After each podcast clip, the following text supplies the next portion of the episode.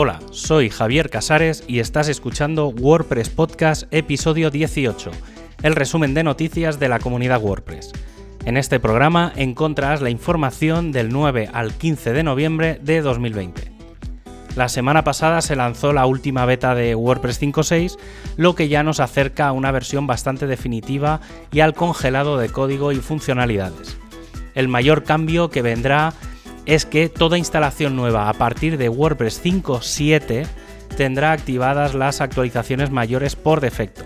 Hasta ahora esto nunca había sido así, ya que por defecto venían las versiones menores. Lo único que queda por acabar es cómo se hará visualmente el cambio para que los usuarios lo entiendan. Por ahora, en esta versión 5.6 se dará la opción a activar las actualizaciones, pero vendrá desactivado por defecto, y a partir de la siguiente versión será al revés.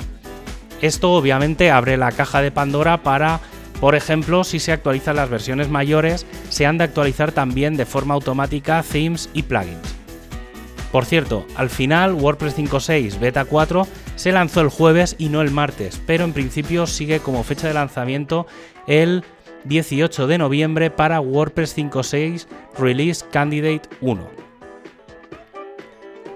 Y comienzo con las noticias de la semana, aunque hay que decir que no hay mucho material porque la mayoría de los equipos están focalizados en preparar la documentación para el lanzamiento de la nueva versión y que comenzaremos a ver a partir de la actualización de esta semana.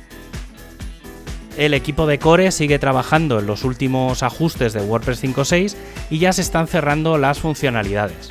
Una de ellas hace referencia al nuevo theme 2021 que finalmente se incorporará el modo oscuro y que finalmente estará en el personalizador.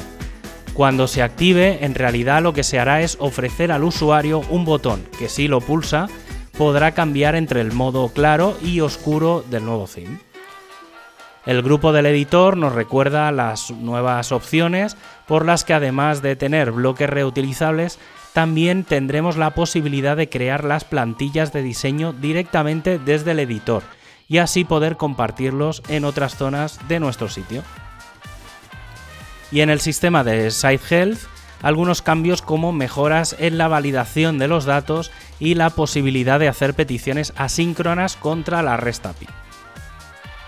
El equipo de Themes junto al de accesibilidad han añadido un requerimiento con respecto a los enlaces que pueda haber en los contenidos, y es que de forma obligatoria deberán estar subrayados para que se vea claramente que son un enlace y que los usuarios pueden interactuar.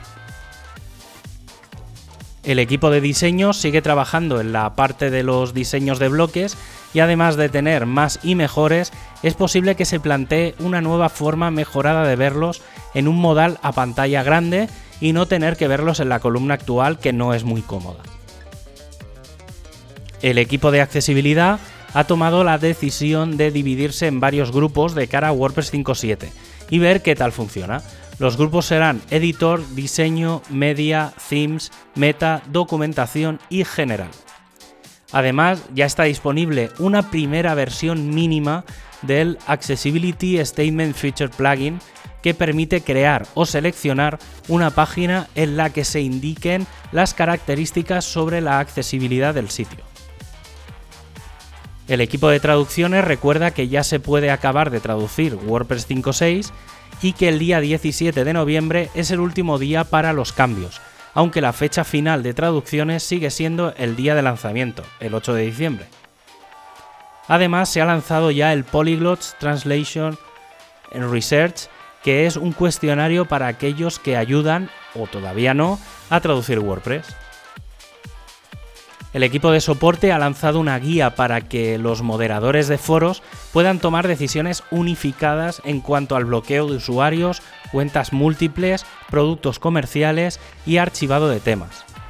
También se va a trabajar en el cambio de en cambiar la página principal de los foros, volviendo a un formato clásico pero adoptándolo al nuevo diseño en el que se explique con más detalle dónde estás y cómo funciona.